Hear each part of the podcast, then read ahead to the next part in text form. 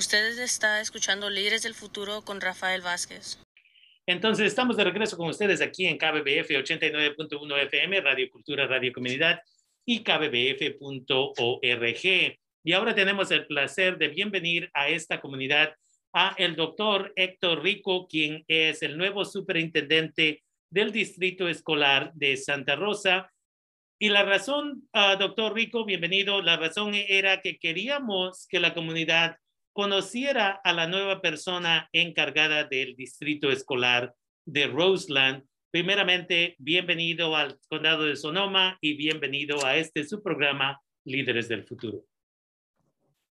Pues Rafael, muchas gracias. Eh, es un placer estar aquí contigo y con la comunidad para poder compartir un poco de quién soy yo, de por qué estoy aquí, cómo me encontré aquí eh, en Roseland, en Santa Rosa y, cuáles son algunas de mis, quizás mis metas para el distrito y para la comunidad. Pero antes de, empezar, creo que, creo que dijiste eh, superintendente de Santa Rosa, pero, pero, pero, pero de, claro, tú ya sabes, más que más fue de Roseland, Roseland, que está en Santa Rosa, claro, para los, para los que no están muy familiarizados con el distrito escolar de Roseland, eh, sí está aquí pues en la comunidad de Roseland y ah, somos vecinos de otros distritos escolar como el de Wright, el de Santa Rosa, claro, ¿verdad? Y el de Bellevue. Me parece que son los tres distritos ah, que son nuestros vecinos aquí alrededor. Y pues y entre todos, ¿verdad? Mm, hacemos lo mejor para proveer una educación de alta calidad para nuestra comunidad entera. Así que yo tengo el gran placer y el honor de, recientemente ser seleccionado como el nuevo superintendente de, de, Roseland. Y para los que no, no conocen muy bien al distrito, es un poco único porque realmente son dos agencias escolares. Una es el distrito que en general muchos conocen, el típico distrito escolar público. En este caso, se consiste de, tres escuelas primarias, la escuela Shepherd, la escuela Roseland Elementary o primaria de Roseland y la escuela Roseland Creek. Esas son las tres escuelas que consisten en el distrito escolar de Roseland, pero también tenemos lo que en inglés le dicen charter, un programa de charter, que en español sería, se usa varios términos, ¿verdad? Pero eh, más bien es, una escuela pública también, pero es una escuela de selección, una, una escuela independiente, ah, pero es pública. Y eh, la diferencia entre este programa de charter a otros distritos que también tienen programas de charter es que nosotros somos los que patrocinamos a este programa de charter. O sea, en este caso, realmente nos consideramos como un distrito escolar de, de, los dos, ah, de las dos agencias. Ah, en este caso, el charter o eh, eh, el programa de charter es un, es un programa ah, legalmente eh, en, los, ojos del Estado de California, pero realmente tenemos tres escuelas también, y son las escuelas secundarias. Tenemos la escuela, lo que dicen en inglés RAMS o Ram, Rosen Accelerated Middle School, o sea, la, la escuela intermedia acelerada de, acelerada de, de, de Rosen. Esa es de, grados del séptimo al octavo. Y luego tenemos una escuela secundaria que va del séptimo al doceavo, o sea, de siete a diez. Y esa es la escuela um, um, Rosen um, Collegiate Prep, o sea, escuela preparatoria para el, colegio, o sea, en la eh, universidad, etcétera, ¿verdad? De, de Rosen. Y luego tenemos otra escuela secundaria, pero es preparatoria nomás, no tiene de séptimo al octavo, solamente consiste de, grados de 9 al 12. Y esa es la Roseland University Prep.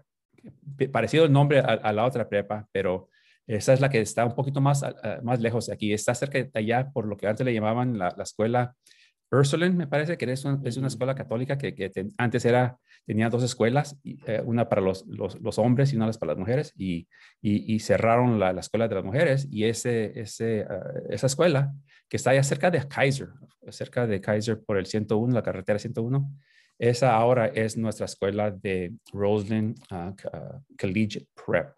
Así que de, eso se consiste el distrito. Tenemos un poquito menos de 3,000 alumnos 90, más o menos como 92% alumnos latino, hispano, hispanoparlantes, uh, unos 70, 85 más bien, 85 alumnos que han sido identificados como alumnos de, bajos recursos según la manera que el Estado y el gobierno federal indica eso, o sea, los que, los, que califican para almuerzo y desayuno gratis o a, precio reducido.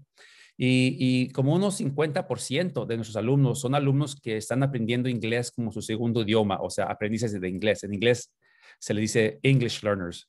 Ah, así que de esos números indica eh, el, tipo de, comunidad que, a quienes les proveemos servicio académico. Viene siendo una comunidad que yo estoy muy acostumbrada a, trabajar en ese tipo de comunidad, porque para empezar que nada, yo soy uno de esos niños, yo soy uno de esos niños que, que hace muchos años, ya no quiero decir cuántos, pero hace unos cuantos años eh, eh, era estudiante en el este de Los Ángeles, era eh, como también aprendiz, de inglés en la escuela Utah Street School y la escuela Dolores Mission que cada año, depende cuánto dinero tenía mi mamá, yo creo, me mandaba a la escuela católica o a la escuela pública. Y así que el kinder primero, asistí a la, escuela pública y después segundo, católica, tercero, pública, cuarta, uh, católica y la quinta, otra vez a la pública. Así, ahí, ¿verdad? Brincando para aquí para allá de, de, esas, dos, esas, dos, escuelas.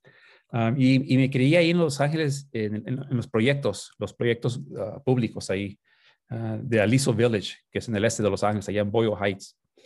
Ahí es donde asistí las escuelas de kinder hasta el, hasta el cuarto. Pero antes de eso, antes de eso, ah, nací en Nicolás Bravo, Chihuahua, México. Toda mi familia es de Chihuahua, de, diferentes partes ahí de alrededor, no muy lejos de ahí, pero por esos rumbos, Namiquipa, uh, y, no, no, no necesariamente eh, el mero, mero eh, centro de Chihuahua, pero más que, más que nada unos pueblitos muy, muy aislados que ni tienen nombres en las carreteras para llegar ahí. Ah, pero mi mamá ah, se separó de mi papá uh, yo tenía como unos tres o cuatro años más o menos y luego nos fuimos a, Tijuana por un año y después de ahí nos fuimos al este de Los Ángeles donde ya, como dije ya, ahí es donde me, me, asistí a las escuelas primarias. después de, pues les digo un poco de, mis padres. Mi, mi mamá después se casó de nuevo con mi padrastro mi mamá tenía ah, una educación hasta el sexto grado eh, en México, mi, mi, padrastro hasta el tercer grado nomás. Pero, oh, y, y, ambos trabajaban en pues, diferentes tipos de trabajos. Mi papá, primero, mi, padrastro, que también le digo mi papá, ¿verdad? Beto, él trabajó por unos años como eh, parte del bracero, del programa bracero, ¿verdad? Como, eh, cultivando, o sea, en los campos, ¿verdad? Piscando, no, me acuerdo exactamente qué es lo que piscaba, pero por el área de Fresno y pues toda esa área. Uh, mi mamá muchos años limpiando, limpiando uh, más que nada, empezando con casas privadas, pero después eh, eh, oficinas, oficinas de, la ciudad, del condado de Los Ángeles. Y también asistía a, después de que, antes de ir a trabajar, porque ella trabajaba en la noche. Así que cuando mi hermano menor, Luis, y yo llegábamos de la primaria y de la secundaria, es cuando ella se iba a trabajar. Se tomaba el camión al centro de Los Ángeles y, y pues me dejaba encargado de mi hijo y pues me decía, más más que esté vivo cuando regrese y, que, y que ha sanado y que ha hecho su tarea, ¿verdad? Así que desde, desde chico aprendí a ser un poco responsable y, pues así me, me inculcó esa, esa, eh, eh, lo importante de ser responsable ah, y así eso nunca se me ha quitado. Ah, me gusta bromear que tengo una, un sentido de, eh, en inglés lo que dicen guilt, ¿verdad? Como un sentido de culpabilidad o de responsabilidad por tres razones. Me gusta, me gusta bromear. Una, porque era el mayor y mi mamá me, pues me, hacía que, que, cuidara a mi hermano menor, así que una responsabilidad muy grande. Segundo, porque soy católico, así que ahí ese sentido ¿verdad? de responsabilidad de los católicos y sentido de culpabilidad. Y, y también ah, porque cuando, eh, ahorita les cuento un poco de, de, mis estudios ah, académicos en la universidad, pero ah, cuando era eh, mi tercer año en la universidad, trabajé en el programa migrante, eh, lo que le llaman Minicore, y era un tutor para alumnos del kinder al doceavo en sus hogares, en los campos, en la escuela, donde yo iba y les ayudaba con sus paquetes académicos, con, con, las tareas que tienen que entregar. Y, y, también ahí nos inculcaron que éramos que éramos ah, como, ah, como mentores para los niños, que ellos nos estaban mirando a nosotros, nos estaban mirando qué hacíamos, cómo hablábamos. Entonces teníamos que actuar de cierta manera y enseñarles que ellos también pueden lograr. Entonces, otra, otra razón por cual ese sentido de responsabilidad se, me inculcó eh, por toda mi vida. Ah, pero ah, ah, así que mi, mamá y mi papá, eso fue lo que hicieron por, por unos años. Después mi mamá, que es una gran, inspiración para mí, porque trabajando tan, tan duro, limpiando eh, ahí eh, en los edificios, como les digo, por, por, años tomó clases de inglés como segundo idioma, eh, ahí en la escuela local, por años, por años, y luchando y no progresando mucho. Y después de mi último año de high school, se fueron al paso, porque pues ahí podían comprar una casita. Aquí en Los, en Los Ángeles, pues no, ni, ni nada de chance, ¿verdad? Por comprar una casa tan caras ahí. Entonces, ah, me quedé yo para asistir a la universidad en Santa Bárbara. Y, después me llama y me llama, oye, mijo, ¿sabes qué? Ya, ya, conseguí mi GED, o sea, el GED, que es el equivalente a la, a la, a la secundaria, a la prepa, más bien. Así que un gran orgullo, pero ahí no paró. Después me dijo, ¿sabes qué? También me, voy a inscribir en el colegio comunitario. Dije, ay, no me digas. y, y, así fue. Y a los más de 50 y pico años se recibió con su Associate of Arts Degree, o sea, su, su título de dos años, del colegio de dos años ahí. Eh, en Early Childhood Education, o sea, educación para los, niños parvulitos, o sea, los más, más chicos, ¿verdad?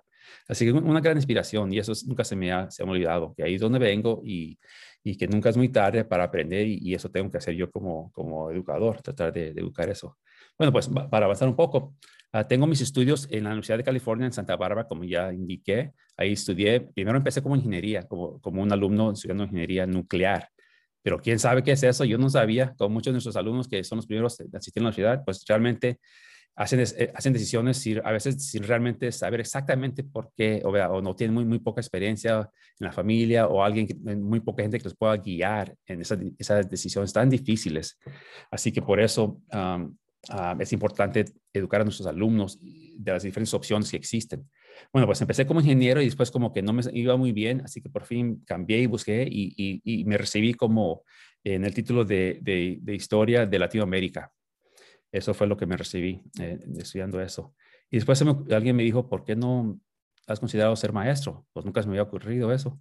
Pero eh, investigué y así fue. Me, inscribí en el programa de, para eh, estudiar para ser maestro ahí también y me recibí como maestro bilingüe.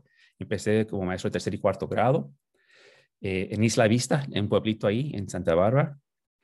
Y los hice unos años, luego nos mudamos a Los Ángeles y luego ahí recibí mi maestría eh, en Sousa Pacific University y era maestría como para ser director de escuela, uh, administrador de escuela específicamente, era el título. Y, continué, y continué, y luego recibí una oportunidad de ser subdirector de una high school. La high school era Santa Fe High School en el distrito escolar de uh, Whittier Union High School District. Y, y, me, me, gustó eso, me gustó eso. Y después fui al estado de California, al Departamento de Educación Estatal en California, Sacramento. Y ahí trabajé, por unos años. Y lo que hice era investigar programas en los diferentes eh, distritos escolares por todo California, viajando constantemente y investigando sus programas para que realmente les ofrecieran programas de alta calidad a nuestros alumnos que son aprendices de inglés. Y eso me encantó mucho. Era difícil, ¿verdad? Porque teníamos que darles malas noticias a veces a nuestros administradores como que no querían oír las malas noticias. Una vez cuando estaba en el condado de, Orange County, me acuerdo, era jovencito, 30 años apenas, y era mi, primera ah, capacitación que, iba a dar. Y eh, la, comunidad que, a, quienes estábamos presentando, a los que, que estábamos presentando, eran casi todos anglo, ya mayores, sus 40, 50, y esa comunidad era muy conservadora, ¿verdad? Así que no, no querían oír lo que les estábamos diciendo, que tenían que hacer esto y esto y eso para los niños inmigrantes, para los niños aprendices de inglés. Y, como que nos, nos, hicieron sentir muy mal a mi compañera y a mí. Ah, los comentarios que nos dieron eran tan negativos. Y, y, me puse a pensar, pues, ¿qué estoy haciendo aquí? ¿Qué, ¿Qué error hice? ¿Qué error hice? Pero después que ya fui a la casa, descansé un poco, pensé eso, dije, no, ¿sabes qué? Esto me va a hacer que yo siga adelante Ah, luchando para mi comunidad y para esos, esos alumnos. Y así fue. Ah, y así que más reciente eh, fui, fui superintendente en Salinas, donde eh, en el sitio escolar de, de Alizal, uh, que eres muy, muy parecido a, a por, por eh, los porcentajes de los alumnos que tiene ahí. No es que más grande, era como 9,000 alumnos, pero muy parecido en, en, el aspecto de los alumnos y las familias. Así que cuando tuve la oportunidad de, de ir aquí a Roseland y yo ni estaba buscando aquí y ni sabía dónde era, dónde estaba Roseland, pero me llamaron los que son los, los asesores de, búsqueda de, um, para superintendentes y, me, contaron de, este distrito que, era muy único. Me, me, contaron de los tipos de alumnos que habían aquí y eso como que dije, pues sabes que yo, yo puedo uh, con, con contribuir a esa comunidad. Eh, me siento en mi hogar en ese ambiente. Entonces, uh, solicité y pues me lo ofrecieron y aquí estoy para servir a la comunidad, a los alumnos, hacer lo mejor que, que, que yo pueda. Y algunos de, de, mi, uh, pues de mis metas realmente son de, si, si les pido a ustedes ahorita, los que están escuchando, pónganse a pensar en una escuela o un distrito escolar que ustedes consideran que, son, los, que, que, son los más altos, más altos por aprovechamiento o los más altos uh, niveles socioeconómicos, ¿verdad? Más, con más dinero, ¿verdad? Vamos a pensar en esos, distritos o en esas comunidades o en, esa, en esas escuelas. Bueno, pues mi meta es que nuestros alumnos logren el mismo nivel o más alto que ellos. Simplemente es eso. La diferencia es de que los alumnos de esas comunidades, pues en las familias ya tienen los recursos y eso les es una gran ventaja a los alumnos porque ya tienen las experiencias, los recursos para que empiecen las escuelas en kinder hasta o pre-kinder, ¿verdad? Ya más adelante, ya con más vocabulario, con más experiencias académicas, pero también experiencias sociales, experiencias, por ejemplo, de, ir al, al, museo o de simplemente en la mesa hablar de, de inversión o de vacaciones o, o, de universidades desde chiquititos, ¿verdad? Entonces, es lo mismo para nosotros, pero que nosotros vamos a ser esas familias para ellos. Nosotros vamos a ser los que les vamos a proveer esas experiencias de, una familia de medios, de recursos de, a, nivel más alto, ¿verdad? Y, donde pueden proveerse esos, esos, esos uh, recursos donde a veces nuestras familias no pueden, no porque no quieren, pero simplemente no existen los recursos, igual que en mi familia. Mi mamá no pudo, mi mamá siempre me dijo, mi hijo, si no quieres seguir siendo pobre, me acuerdo muy bien de esto, en octavo grado, si no quieres seguir siendo pobre, estudia. Pero hasta ahí paró, porque ella no, ella no me podía guiar qué eran los requisitos de high school o de la prepa o de la universidad y qué es la diferencia de Stanford a la diferencia de, Santa Rosa Junior College. Ella no me podía decir la diferencia de eso, pero ya para mí eso ya era una, gran, uh, uh, viéndola a ella estudiar y luego ya motivándome, era suficiente para que yo me motivara uh, para seguir luchando, ¿verdad? Y, y, para unos alumnos es suficiente, para otros no es suficiente y tenemos que ofrecerles mucho más apoyo. Y, y eso es lo que yo quiero poder hacer aquí, ofrecer el apoyo sea necesario, sea el, el, el apoyo académico, pero también el apoyo uh, socioemocional, porque ha existido mucha trama en nuestra comunidad, no nomás por, por los incendios, no nomás por el COVID, pero antes simplemente del hecho porque somos latinos, porque somos de más bajos recursos o porque somos inmigrantes y algunos de nosotros venimos uh, de la experiencia de ser indocumentados, como yo. Así crucé yo la frontera la primera vez, indocumentado. Así que esa trama, esas tramas uh, juntas eh, son muchos para alumnos, para algunos más que para otros. Y tenemos que poder, uh, tenemos que lograr eso para seguir adelante. Um, y eh, entonces, eso es una cosa. Y la otra cosa es que yo hago todo mi trabajo, lo hago con, como que si estos lentes que estoy usando ahorita eran de, de, equidad y de igualdad. Todo lo que yo hago, yo, todo lo que yo veo mi trabajo es por unos lentes de equidad y de igualdad. O sea, quiere decir que las decisiones que yo tomo siempre las hago pensando en las necesidades completas, o sea, las necesidades del alumno completo, no nomás de lo académico, sino todo. Entonces, eh, entonces por eso lo que yo uh, sugiero a la mesa directiva cuando trabajo con los, mis administradores es para el bienestar de nuestros alumnos completos. Eh, si, si requieren consejería, si requieren, o sea, cosas para proveerles, lo que ya mencioné antes, como el arte, deportes, ciencias, uh, experiencias afuera de las escuelas, en otras comunidades, uh, hablar de las universidades, experiencia conociendo uh, qué significa ir a, un colegio comunitario, a una universidad, cómo es trabajar, en, hay que decir, en Google, por ejemplo, cuáles son las diferentes experiencias que uno requiere, académicas y personales eh, y de trabajo para poder lograr llegar a, una carrera que ellos quieran, pero una carrera que ellos quieran porque están informados, que es muy diferente uh, a uno, por ejemplo, hay que decir, si un alumno quiere ser un mecánico, eso es fantástico, es fantástico, Pero si la razón que el alumno quiere ser un mecánico es solamente porque no tiene confianza de ir a la universidad o porque no sabe otro tipo de estudio, entonces yo le voy a hacer la pregunta de que, hijo, ¿has considerado de ser una, un mecánico que es fabuloso, pero también tomar cursos de, de negocio, de empresas, porque así tú ya después de unos años puedes ser un dueño de un taller y así puedes tú contratar a otra gente y ganar más dinero y, y, ser parte de la comunidad más amplia donde vas a beneficiar a la comunidad. Entonces, a eso me refiero, de darles experiencia al conocimiento a los alumnos que puedan hacer sus decisiones muy informadas para poder ser y lograr lo que ellos quieran y no nomás lograr algo porque no sabían o no, no tenían la información. Y eso es nuestro deber y eso es lo que espero hacer aquí en esta comunidad. Y, les puedo hablar un poco más, pero creo que los 20 minutos más o menos ya los, los alcancé. Así que paro un poquito y a ver qué, qué, me dice Rafael. Definitivamente. Vamos a... Lo que no quiero, más que nada lo que quiero el día de hoy es hacer una introducción hasta cierto punto breve, 20 minutos, y de ahí invitarle en unos meses para que regrese y continúe el diálogo que ya está implementando Ah, y una cosa que usted y yo hablamos, que es cómo va a poder la comunidad involucrarse. Mm. No nada más los padres, madres, pero, uh, you know, estudiantes que se graduaron hace años atrás, o tal vez gente que ya se jubiló de sus trabajos y dice, ¿sabes qué? Yo quiero continuar estando activo. Uh, todo ese tipo de cosas. Entonces, me gustaría una vez más, nada más el día de hoy empezar el diálogo y que usted ya que vea, porque toma tiempo aprender cada sistema, cada comunidad, usted me imagino está conociendo a gente de toda la comunidad ahorita.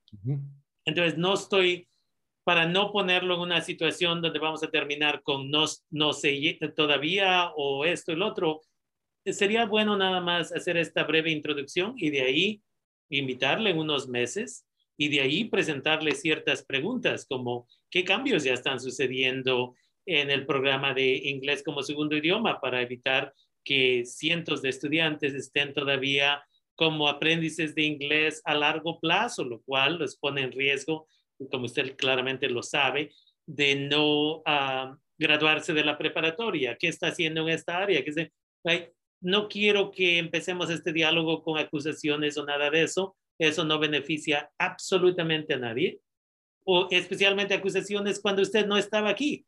Quiero que empecemos de cero y en un futuro usted regresa, pero quería que la gente escuchara de usted, ya que queremos que la gente uh, sepa quién es usted. Y dice aquí, uno de nuestros radioescuchas dice, necesitamos una persona como usted en cada distrito escolar del condado de Sonoma Ah, para que así, dice, ya que aún existen muchos, muchos maestros, maestras que se niegan a ofrecer una educación equitativa para todos y todas, en especial para los latinos, latinas, latinas.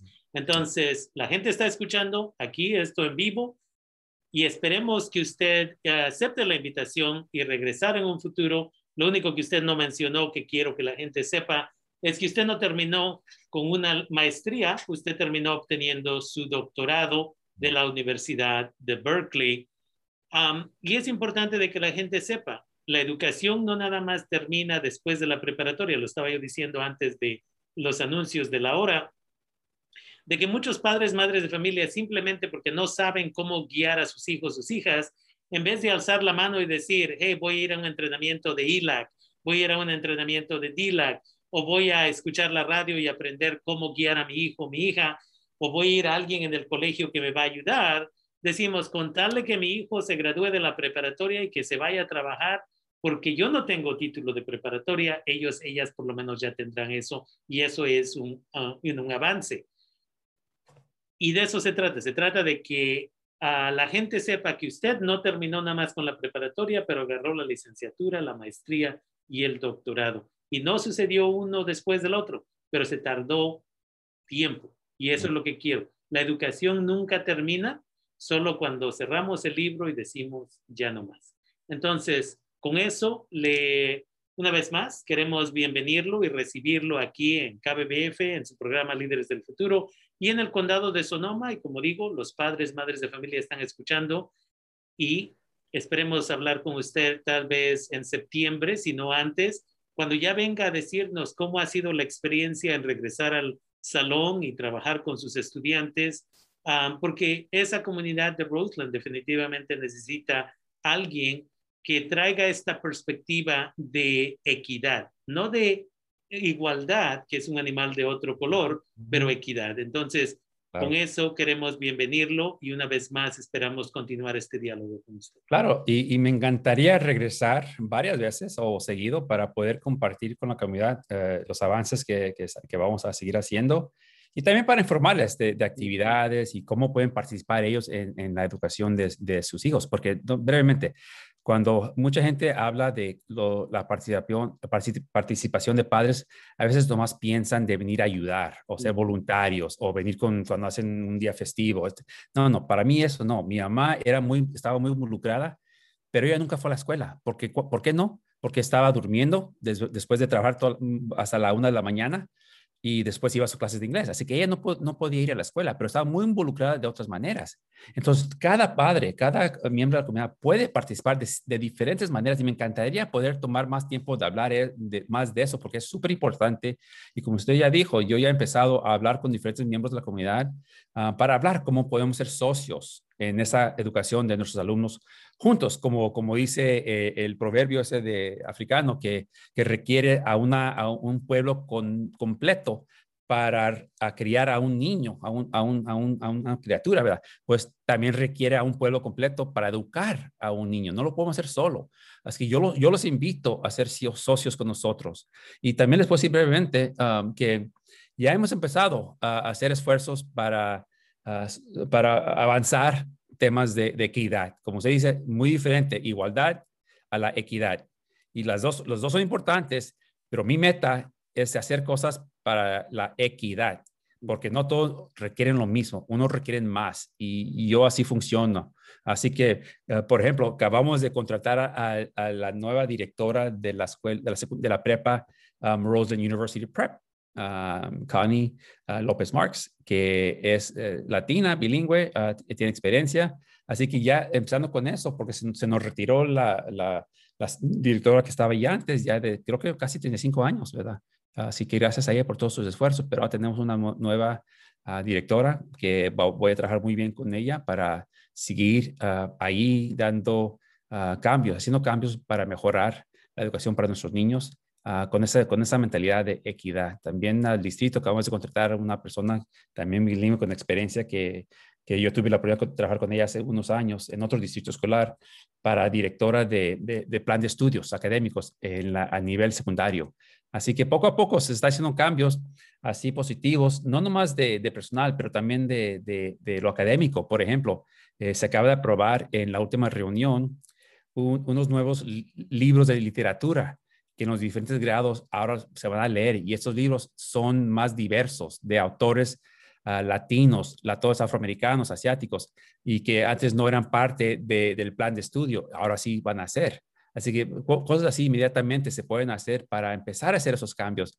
Ya después les voy a tener unas sorpresas que les va a gustar. Si, si me apoyan la comunidad y si me apoya la mesa directiva, si me apoyan los maestros, todos trabajando juntos. Y como siempre me decía mi mamá, ya para terminar, me decía, y mi hijo, juntos se puede lograr todo. Entonces, yo lo que me van, a oír muchas veces decir es que juntos adelante, porque solo así vamos a lograr cosas, cosas increíbles. Así que con eso les doy las gracias, que tengan muy buenas noches y aquí nos seguiremos hablando en el futuro. Gracias una vez más.